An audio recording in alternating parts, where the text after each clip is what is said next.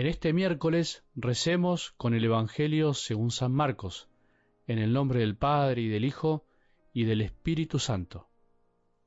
Cuando Jesús y sus discípulos llegaron a Bethsaida, le trajeron a un ciego y le rogaban que lo tocara.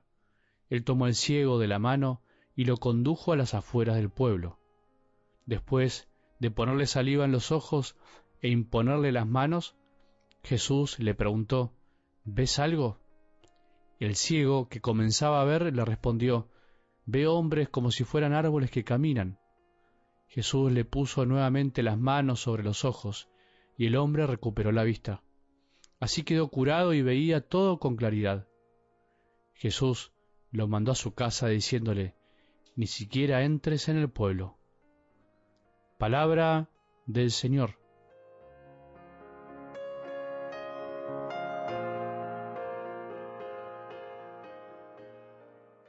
Somos capaces de un día ver un milagro y al otro día olvidarlo.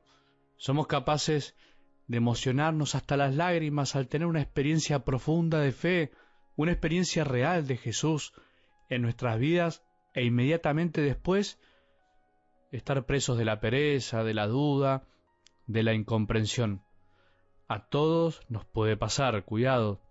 Somos capaces, pero es una maravilla poder ir leyendo y meditando cada día la palabra de Dios, siguiendo el hilo de los relatos que nos propone la Iglesia, porque uno ve ahí más claramente, más palpable, podríamos decir, el proceso de los mismos apóstoles, de aquellos que estaban cerca de Jesús, que lo veían comer, dormir, caminar, hablar, reír, llorar, estar con ellos.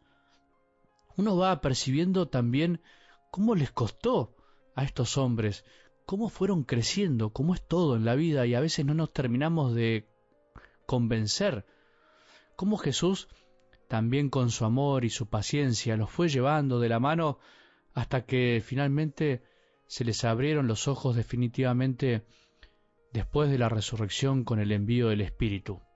Detalle importante. Te aconsejo que leas todos los días, siempre. Te aconsejo que nunca dejes la lectura diaria de la palabra de Dios, pase lo que pase, sea como fuera el modo en que lo hagas, en tu celular, en tu Biblia, en la computadora, donde sea, pero no lo dejes. Incluso lo mejor sería algún día prescindir de los comentarios ajenos, como los míos, por más buenos o lindos que nos parezcan, porque es la manera también de crecer o por lo menos hacer la propia reflexión y después complementar. Muchas personas ya me han dicho varias veces que primero leen el Evangelio por su cuenta y después escuchan los audios, incluso escuchan otros sacerdotes y van sumando. Está bien también. También hay que tener cuidado con lo que yo llamo a veces medio en chiste la gula espiritual, eso de leer y leer tantas cosas, cosas, cosas, audios, escuchar y finalmente no hacer nada propio. Es como devorar y realmente no disfrutar de lo que uno come. Qué alegría que sea así igualmente, todos los que me comentan, que escuchan la palabra de Dios. Qué alegría es para el predicador que busca que los demás se encuentren personalmente con Jesús. Es necesario que sea así. Es verdad que ninguno de nosotros, los que comentamos la palabra, es experto en la palabra de Dios, que siempre necesitamos de la ayuda de la Iglesia para interpretarla, para entenderla, pero también es cierto que necesitamos crecer, no podemos depender siempre de un comentario de alguien, de un mail o de un libro. Probá, hoy podés volver a leer el Evangelio solo, sola o en familia. Probá hoy tomar tu Biblia y buscar el Evangelio de Marcos, incluso marcar partes que te van diciendo algo, marcar los verbos que te dicen algo especial, las actitudes. Hace tu propio camino, tu propio trabajo, tu propia escucha vas a ver muchos frutos. Sé que este modo de evangelizar por los audios nunca se va a terminar. Siempre alguien lo va a hacer porque logra lo inimaginable, hacer llegar la palabra de Dios de una manera impensada a corazones que nunca antes hubiese llegado, mientras miles y miles de Biblias están a veces encajonadas con tierra en tantas bibliotecas de nuestras familias, los audios con la palabra de Dios se meten en los celulares, en los móviles y ojalá que en los corazones sé que es así, de personas que jamás se animarían a tomar su Biblia. Por eso no lo dejemos, pero también por eso animémonos a crecer por nuestra cuenta. Hablando de llevar de la mano, ¿te diste cuenta un detalle de hoy? Algo del Evangelio dice así, tomó al ciego de la mano y lo condujo a las afueras del pueblo. Un milagro de Jesús casi personalizado y por cuotas, diríamos. Primero le puso saliva y le impuso las manos, pero no alcanzó, aparentemente. Tuvo que imponerle las manos otra vez para que pueda ver definitivamente. Qué extraño, ¿no? Pero al mismo tiempo qué lindo, para rezar y pensar muchas cosas. Creo que Jesús a veces elige darle a cada uno lo que necesita en el lugar, que Él sabe que es mejor en el momento oportuno, sin nadie, en este caso a las afueras del pueblo, a las afueras, a veces a nosotros de este mundo alocado, sin gente, sin mirones y curiosos, sin chusmas, sin molestias.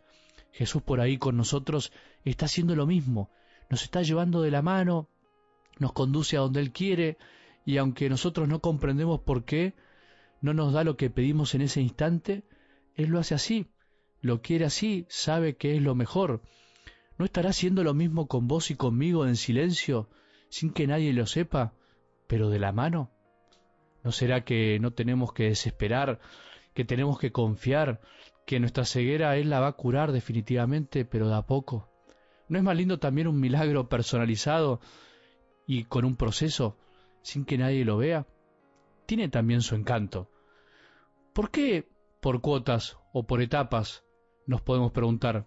Bueno, eso mejor hay que preguntárselo a Él, pero miremoslo desde nuestro corazón. ¿No será que a veces nos falta fe? Entonces Él no puede hacer lo que quiere. ¿Qué le habrá pasado en el corazón a este cieguito? ¿No será porque también tenía que sanar su mirada interior y dejar de ver a la gente como si fueran objetos, árboles? ¿No será que Jesús también quiere curar nuestras ansias de que todo sea ya, de que todo sea en un clic? Muchas preguntas, alguna por ahí nos encaja bien. Por ahí la mejor pregunta es la que nos tenemos que hacer nosotros mismos. ¿No será que la curación de nuestra ceguera también es un proceso como todo y que es lindo ver cómo Jesús nos acompaña de la mano hasta que podamos ver bien? Mientras tanto luchemos interiormente por dejar de ver a los hombres, a nuestros más queridos, a los que andan por ahí, a los que andan por la calle, a los más pobres, a los menos queridos, como si fueran árboles que caminan. Son hijos de Dios, son hermanos nuestros, y nos perdemos de algo si no vamos aprendiendo a mirarlos bien. Que Jesús nos lleve, nos conduzca de la mano a donde Él quiera, para curarnos definitivamente de nuestras cegueras.